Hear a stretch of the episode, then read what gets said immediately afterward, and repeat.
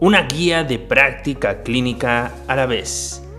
Bienvenido a tu podcast, el podcast de medicina clases en 15 minutos de simbiosis académico. Yo soy el doctor Héctor Guzmán Aquino. Como siempre, es un placer así gigante, enorme estar aquí contigo y platicar al respecto de los temas más relevantes de medicina. Así como se llama nuestro podcast, pues precisamente en menos de 15 minutos, que a veces nos, extendemos como 30 minutos, eh, pero siempre tratando de darlo lo más importante en los temas más relevantes eh, para tu preparación como médico en formación o, por qué no, si te estás preparando para un examen, ya sea tu examen de titulación, ya sea el examen nacional de residencias, también esto te puede servir para ello. O simplemente, simplemente para repasar lo que en algún momento de tu, de tu formación como profesional de la salud, pues eh, tuviste que, que revisar o tuviste que aprender, ¿no? Para eso son estos podcasts, para esto son estas herramientas que nos gusta mucho hacer y pues sin más, eh, pues gracias, te tengo que agradecer por estar aquí. Eh, como habrás notado si nos sigues en esta serie que hemos llamado Enarm Flash, pues nos, ausentamos luego de que estuvimos todo el mes de noviembre eh, publicando prácticamente diario, no prácticamente, diario, literalmente diario. Nos ausentamos porque replanteamos la situación, porque estamos eh, creciendo en otros aspectos, eh, generando otras em, actividades y eso resulta muy bueno. Y bueno, pues dicen por ahí que más vale calidad que cantidad. Así es que, bueno, de antemano te agradezco por ese, ese mes, ese mes maratónico que tuvimos. Y pues de aquí en adelante no te prometo que vayamos a hacerlo diario, en definitiva no lo vamos a hacer diario, pero sí lo vamos a hacer muy constantemente, muy probablemente eh, unas 3 a 5 veces a la semana, aquí vamos a estar. Y estamos creando muchas, muchas cosas eh, como apoyo, como apoyo educativo para el estudiante que se está formando, porque esto, este proyecto que ya tiene pues unos cuantos añitos, eh, y que poco a poco va creciendo y se ha detenido en sus episodios, en sus épocas, por, por diversas circunstancias, pues este proyecto nació porque nosotros veíamos una necesidad en el estudiante. Cuando nosotros fuimos estudiantes, vimos una necesidad que tenía que ser solventada y estamos tratando de solventar precisamente esa necesidad. Y pues así es como surge entonces eh, seguimos trabajando porque esa necesidad de mejorar la educación médica en México y América Latina pues nos lleva a, tomar ciertas, eh, ciertas avenidas a veces, ciertos callejones que luego hay que dar la vuelta y hay que retomar el camino. Y pues nada, lo importante es avanzar, así como tú tienes que avanzar todos los días eh, en tu preparación, ¿sí? Y por qué no, también darle un poquito de pausa cuando es necesario se, vale, se vale mucho, se vale, se vale bien, sí se vale. Eh, más adelante me gustaría platicar un poquito de, salud mental en el estudiante de medicina, que parece un, tema de moda, pero es un tema muy necesario que hay que poner en, mesa.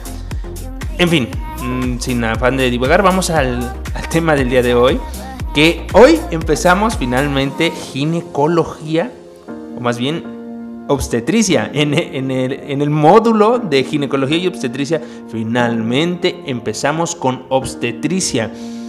Y es el primer capítulo, por lo tanto, vamos a partir del tema, como ya has visto en el título, vamos a partir del tema que surge la obstetricia, por supuesto, ¿no? Que es el primer paso para tener un paciente o una paciente obstétrica, pues el embarazo. Entonces, la primera parte que vamos a abordar, el primer tema, pues necesita ser precisamente cómo llevamos un control en el embarazo. ¿Sale? Entonces, bueno, pues la guía que vamos a revisar el día de hoy, con la que vamos a, a inaugurar el eh, episodio, o más bien el, mm, la parte de obstetricia, es precisamente control prenatal, la guía de práctica clínica de control prenatal. Con atención centrada en el paciente es el nombre completo de esta guía actualizada en el 2017. Es una guía muy bonita, muy completa, que responde muchas preguntas, muchas preguntas muy, eh, muy comunes, muy frecuentes algunos datos probablemente se nos vayan a ir, porque acuérdate que estamos revisando la guía de práctica de referencia rápida. ¿sí? Pero en estas guías, por, ejemplo en esta, es fundamental que, la revises completita, eh, la de evidencias y recomendaciones. Acuérdate que aquí nada más estamos viendo un resumen, lo mejor que damos lo mejor que podemos, damos lo mejor de nosotros, pero no podemos dar tanto en 20 minutos promedio. Así es que sí te recomiendo mucho, encarecidamente esta guía que la revises por tu cuenta. Y pues mira, ya te robé 5 minutos, entonces no hagamos más lío y vamos al tema del día de hoy. Y esto comienza más o menos de la siguiente manera. Hay muchas intervenciones que debemos hacer en el control prenatal porque debemos eh, buscar que el embarazo en nuestra paciente sea lo más normoevolutivo posible. Creo yo que es de esa manera, con esa perspectiva tú debes acercarte o abordar este tema. ¿sí? Con la perspectiva de que debes buscar como médico de primer contacto, como como médico en formación, como estudiante de medicina, debe quedarte claro que eh, el primer paso de la obstetricia es llevar a cabo un embarazo de forma adecuada, un embarazo normoevolutivo. Por lo tanto, muchas de las intervenciones que vamos a hacer en este apartado justamente son acerca de promoción a la salud, ¿sí? Detectar problemas que ya existen antes del embarazo, detectar problemas que se están suscitando con el embarazo No, no nos vamos más allá de, lo, de las, eh, hacia las complicaciones, no, todavía no, sino problemas que pueden generar complicaciones durante el embarazo, ¿sale? Y por supuesto hay que hacer una prevención. Esos tres puntos es los que, lo, que quisiera que te llevaras en, eh, en, mente como un contexto general de esta guía de práctica. ¿sí? Identificar problemas que hay desde antes del embarazo, problemas que se acontecen durante el embarazo y que pueden generar complicaciones y como número tres prevenir prevenir problemas que nos pueden llevar a complicaciones pues bastante serias ok y en ese sentido pues vamos a vamos a iniciar cada uno de los apartados que menciona aquí en la guía de práctica. Hay unas tablas súper interesantes súper completas insisto se, se resuelven varias preguntas y los algoritmos la verdad es que son un poquito complejos de seguir si no los, si no los seguimos a la vista. Voy a tratar de, enfatizar en algunos puntos específicos, pero espero que, quede claro lo, más relevante, ¿ok? Y acuérdate, insisto, esto siempre va a ser un repaso para ti.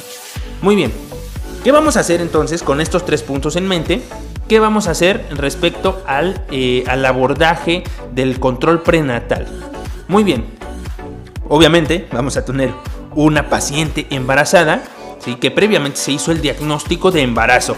Tú debes recordar que el diagnóstico del embarazo pues implica datos de sospecha y datos de certeza, ¿no? Me voy a, voy a saltar esa parte, ¿sí? Vamos a pensar en la mujer que ya está embarazada. ¿Qué debemos hacer como primer contacto? En la promoción a la salud es recomendable dar el seguimiento y tratamiento de enfermedades existentes, como te decía. Hay que detectar y tratar oportunamente patologías, las que sean, y hay que preparar el parto y tener los preparativos ante caso posible de, una complicación. Y por lo tanto debemos sospechar o debemos detectar si este embarazo ya de inicio se va a complicar, porque a veces hay situaciones que no vamos a poder controlar ni prevenir. ¿Ok? Una de las recomendaciones más relevantes que debes recordar es el uso del ácido fólico. ¿De acuerdo? El ácido fólico de, manera general se debe medicar a todas las pacientes incluso antes del embarazo. ¿Sí? Pero bueno, eh, sabemos que esto es mm, ciertamente complicado. La dosis de ácido fólico que debe consumir toda mujer embarazada es de 400 microgramos, ¿ok?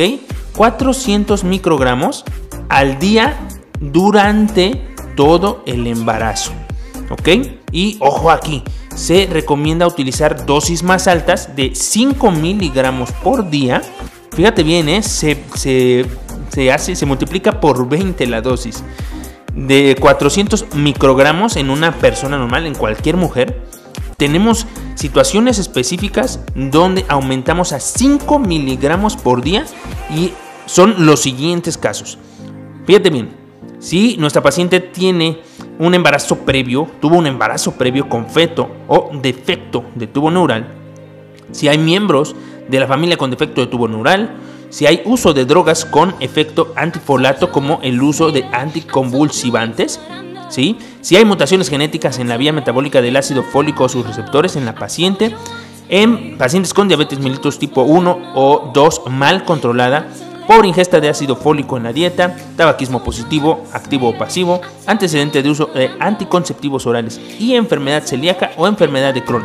Todos estos eh, son criterios o son situaciones en las que nuestra paciente debe tomar ácido fólico en dosis elevadas. Repito, la dosis elevada es 5 miligramos por día. Ok, la siguiente recomendación es proporcionar información a la mujer con embarazo y su pareja sobre el reconocimiento de signos y síntomas de alarma y en caso de presentarlos, acudir inmediatamente a un hospital o centro de salud más cercano como son los siguientes. A toda paciente le vas a decir, señora, con la presencia de estas molestias, usted debe acudir al, a atención médica de preferencia a eh, centro de urgencias, a, un, a una unidad de urgencias. Y esos son dolor de cabeza intenso, zumbido de oídos, visión borrosa con puntos o lucecitas, náuseas y vómitos frecuentes, persistentes, disminución o ausencia de movimientos fetales por más de dos horas después de la semana 28, disminución o ausencia de movimientos fetales por más de dos horas en un embarazo mayor a 28 semanas, palidez marcada, hinchación de pies, manos y cara, pérdida de líquido o sangre por la vagina o genitales, aumentar más de 2 kilos por semana, también la presencia de fiebre, contracciones uterinas de 3 a 5 minutos de duración antes de las 37 semanas de gestación, dolor abdominal persistente en bajo vientre de cualquier intensidad, dificultad para respirar, aumento en el número de micciones y molestias al orinar y convulsiones. Por ahí resaltan algunos. ¿Sale? Todos estos datos nos van a indicar que el embarazo está en riesgo, ¿sí? Ya sea, vamos a hablar más adelante de una preeclampsia, Vamos a hablar de un aborto, de un parto pretérmino, de una infección de vías urinarias con afectación corioamnioitis, en fin, muchas cosas que pueden comprometer el embarazo. Entonces estos son los datos para estar alertas y debemos incluirlos en la promoción. Cada que nosotros tengamos una consulta debemos insistir en estos signos de alarma. Ahora, en la parte de prevenir enfermedades, tenemos las siguientes recomendaciones. En la primera cita de control prenatal debe realizarse a toda embarazada determinación de grupo sanguíneo RH, CUMS indirecto en búsqueda de anticuerpos en pacientes con riesgo de sensibilización. Esto perfectamente tú sabes que es para prevenir la enfermedad hemolítica del recién nacido. Una mujer que tiene RH negativo y que su esposo o que su pareja es eh, grupo RH positivo es la persona que tendría el riesgo de sensibilización o también una mujer que ya tuvo previamente un, un niño que resultó RH positivo, ella es RH negativo, en fin, un tema completito para pediatría. En su momento llegaremos a él. ¿Sale? Otra recomendación es identificar a la mujer con embarazo en riesgo de depresión postparto, un tema súper importante y ahorita que está en, en boga y qué bueno que es así, qué bueno que existen este tipo de modas. La salud mental, muy importante, determinar alguna situación de riesgo, sobre todo psicosocial, en la que la mujer pueda eh, presentar depresión postparto. Y también un punto súper, súper importante con nuestros colegas odontólogos. Toda paciente embarazada debe recibir una atención odontológica integral, lo que se considera una intervención de alto impacto. Muy bien, ahora, en la parte de las patologías, tanto evaluar si existe alguna enfermedad como prevenir que esta enfermedad existente se eh, complique o genere mayores problemas a largo plazo. Y en este caso debes tener en mente principalmente enfermedades metabólicas, como sería la diabetes o eh, enfermedad tiroidea y por supuesto la hipertensión arterial enfermedades que son preponderantes en lo que respecta a enfermedades crónicas. Entonces, por un lado es recomendable realizar glucosa plasmática de ayuno en la primera visita prenatal o antes de las 13 semanas a toda persona embarazada para una detección temprana de diabetes mellitus tipo 2 no diagnosticada antes del embarazo. También hay que identificar entonces los factores de riesgo para desarrollo de hipertensión gestacional, preeclampsia, eclampsia o incluso detectar que esta paciente también sea hipertensa, que tenga hipertensión arterial y que, y que no conozca que tiene dicha enfermedad. Por supuesto, también hay que identificar factores de riesgo para enfermedades de transmisión sexual y aquí destaca por supuesto VIH. Entonces a todas las mujeres hay que hacerles una anamnesis adecuada para determinar si han tenido contacto sexual con compañeros infectados por VIH, antecedentes de infección de transmisión sexual, que sean mujeres trabajadoras sexuales o que tengan antecedentes de uso ilegal de drogas intravenosas. Y también es importante la historia de transfusión, sobre todo antes de año 1986, porque recuerda que a partir de esas fechas empezaron a hacerse más tamizajes en lo que respecta al, al método de transfusión sanguínea o de donación y empezaron a hacerse el tamizaje para prevenir enfermedades como VIH precisamente o como hepatitis. Y por supuesto también hay que identificar si nuestras pacientes tienen relaciones sexuales sin protección con más de una pareja. Ahora, en lo que respecta a evaluación clínica, existen varias recomendaciones. Por ejemplo, la evidencia sugiere que el ultrasonido eh, de primer trimestre es un predictor más preciso de la edad gestacional que la fecha de última menstruación. Si no se cuenta con este, la estimación de la edad gestacional también debe hacerse en los primeros días lo más pronto que se pueda y puede hacerse precisamente con el cálculo de la fecha de última menstruación, así como la fecha probable de nacimiento. ¿Qué otra evaluación clínica debemos hacer en cada consulta? La medición de fondo uterino, que consiste en la primera herramienta de detección en las personas embarazadas con sospecha de alteración en el crecimiento fetal.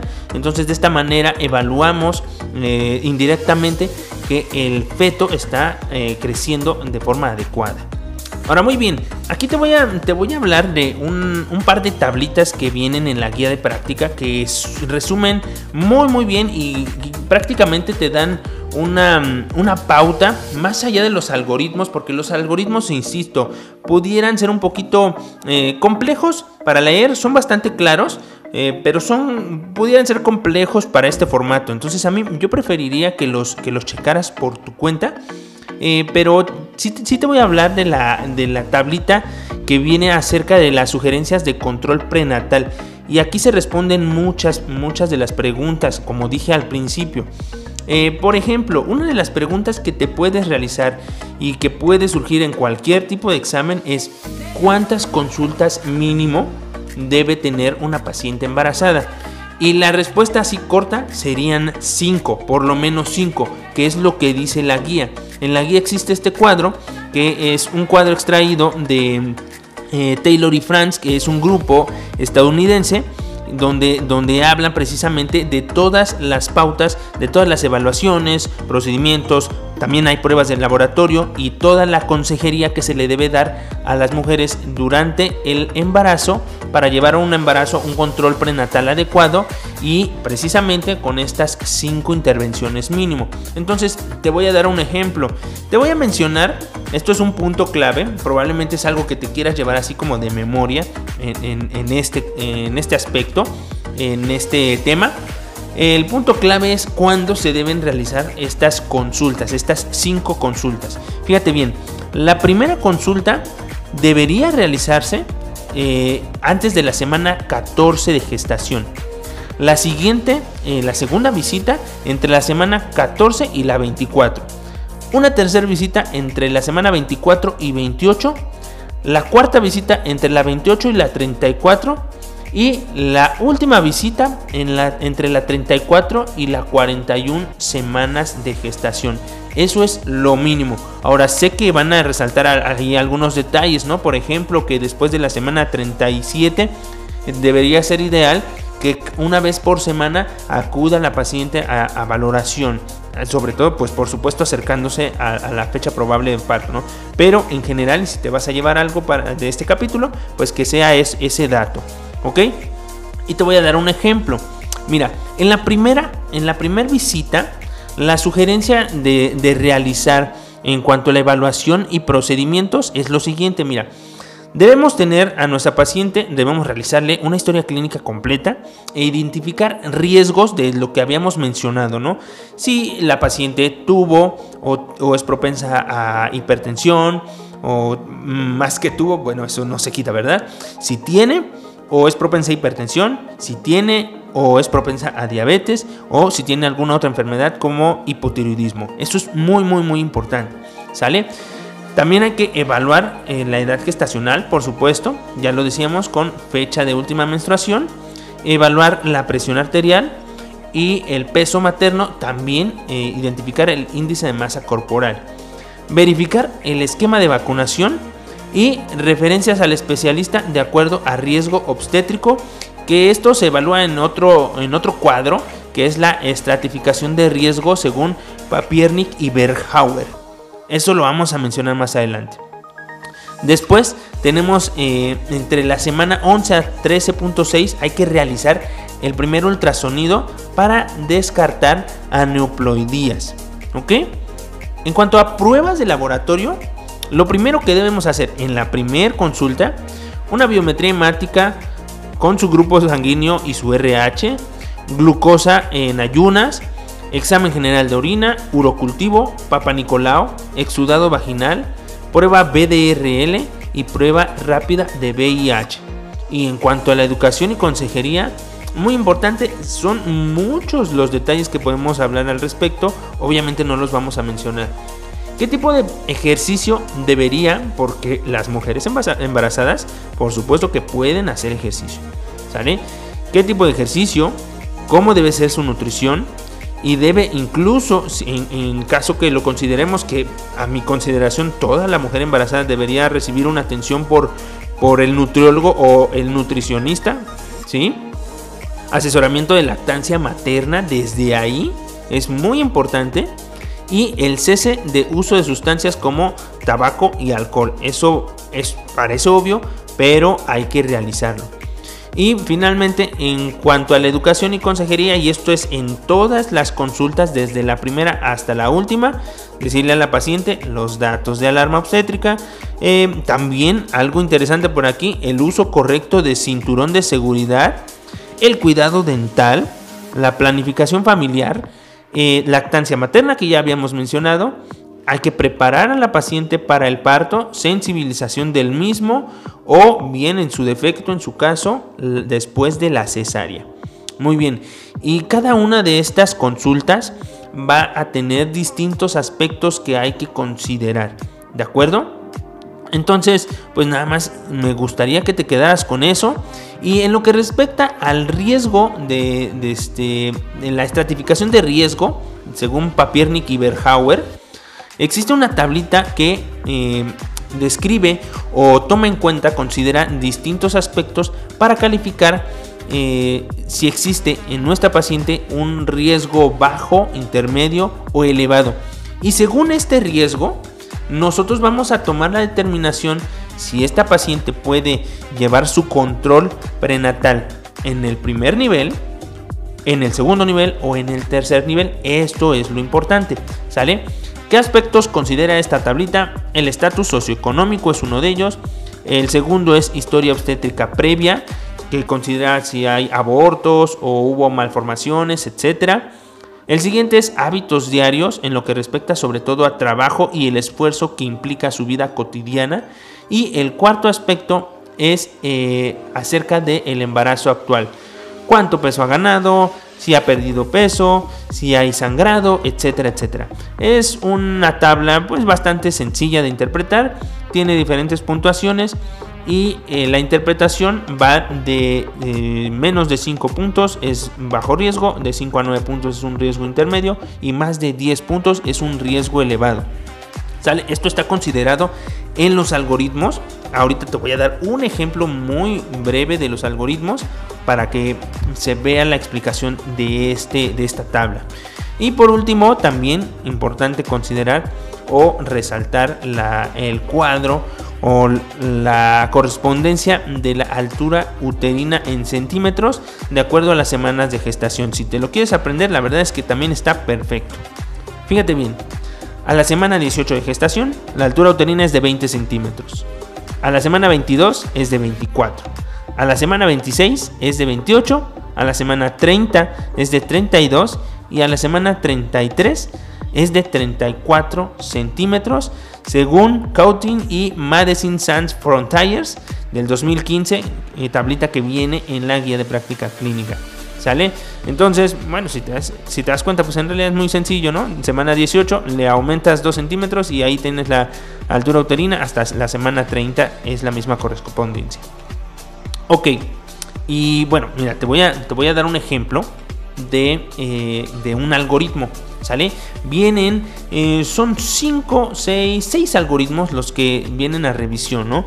Respecto a cada uno de los aspectos que, eh, hemos valorado desde la primer consulta. ¿no? Por ejemplo, en el primer algoritmo se habla de la estimación de la edad gestacional, y se considera, por ejemplo, si la paciente sabe su última menstruación, si no la conoce, pues hay que hacer un ultrasonido y si es concordante, pues nos quedamos con la fecha de última menstruación, ¿no? El ultrasonido eh, se debe realizar, recuerda, entre la semana 11 a 13.6 y eso sería lo ideal, ¿no? Eso es para datar la edad gestacional, ¿ok? Otro algoritmo habla acerca de la evaluación de comorbilidades. ¿Qué hacer si esta paciente es diabética, si tiene hipertensión arterial crónica, si tiene enfermedad tiroidea, crisis convulsivas u obesidad? ¿Sí? Por ejemplo, aquí resalta en lo que respecta a diabetes, si tiene tratamiento con metformina o con insulina, cuándo, cuánto continuarla o, o con qué continuar, ¿sale? Aquí resalta, por ejemplo, que debe utilizarse metformina si es que no hay un control adecuado. Si hay hipertensión, vamos a utilizar alfa metildopa o un calcio antagonista. Esto es como sí eh, el punto clave, porque si hay tratamiento con IECA, ARA2 o diurético, hay que cambiarlo, ¿sale? Hay que cambiarlo por alfa metildopa o calcio antagonista. Si no hay tratamiento previo con alguno de estos, hay que continuar el, medicamento. ¿Sale?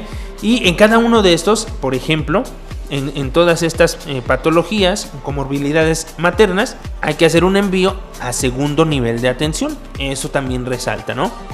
Y pues de ahí acerca de la vigilancia, los factores de riesgo, qué hacer y qué no hacer eh, cuando se presenta cada uno de ellos, por ejemplo, datos específicos como la aplicación de la inmunoglobulina anti-D, si, si, está indicada en una paciente con riesgo, en los exámenes de gabinete, cuándo hacer ultrasonido, en qué momento hacer ultrasonido, etc. Son varios puntos que yo sí te recomiendo que los revises eh, un poquito más con calma. Vale la pena. Esta es una guía muy, muy importante. Aquí solamente he mencionado así muy, muy, muy eh, resumidamente lo que deberíamos hacer. En realidad es algo que sí te va a llevar mucho, mucho tiempo, pero créeme que vale muchísimo la pena. Tanto si estás empezando a, rotar en, ginecología y obstetricia, si estás todavía en tu formación como estudiante, como eh, por supuesto también en tu preparación para cualquier tipo de examen, eh, examen de residencia, examen a título, examen profesional. Vale mucho la pena este tema. Así es que sí te recomiendo, sí o sí, que lo revises eh, de manera muy, muy, muy específica, muy detallada, muy con calma. ¿Sale? Muy bien. Pues hasta aquí vamos a dejar este primer capítulo que ya se nos alargó muchísimo el capítulo del día de hoy. Pero insisto, vale mucho la pena. El primer episodio de ginecología eh, de verdad, de verdad que me siento muy motivado, muy motivado porque seguimos aprendiendo, seguimos eh, generando pues un poquito más de actividades en, esto, generando más herramientas, compartiendo más herramientas y sobre todo, como te dije en un principio, ¿no? Que podemos, podemos eh, aportar nuestro granito de arena. El día de ayer fue compartido un podcast extraordinario de mi querido amigo el doctor Said López. Si no lo has escuchado, es un tema, es un tema eh, ordinario, es un tema de los que llamamos podcast de los fundamentales con los que empezamos. No es de esta, de esta eh, serie de NAN Flash, es uno de los fundamentales, de los temas que sí o sí te debes de saber. Espero que, lo escuches. Es Exantemáticas, la segunda parte. Ve, escúchalo, está súper interesante. Y pues nada, nosotros seguimos, nos vamos de corrido con los temas respectivos a las guías de práctica clínica. Sin más que agregar por el día de hoy, yo me despido deseándote un excelente martes, porque hoy, día de publicación, es martes, y una excelente semana. Ya casi nos vamos de vacaciones. Ojo, mis queridos estudiantes, no se me achicopalen, no se me bajonen. Los exámenes van a pasar. Los exámenes van a pasar y lo demás es lo de menos. Tú no te preocupes. Si aprendiste, lo demás es lo de menos. Créeme. Vamos a hablar más al respecto más adelante. Muy bien, hoy me despido de ti. Yo soy el doctor Héctor Guzmán Aquino y nos escuchamos en otro episodio. Hasta la próxima. Chao, chao.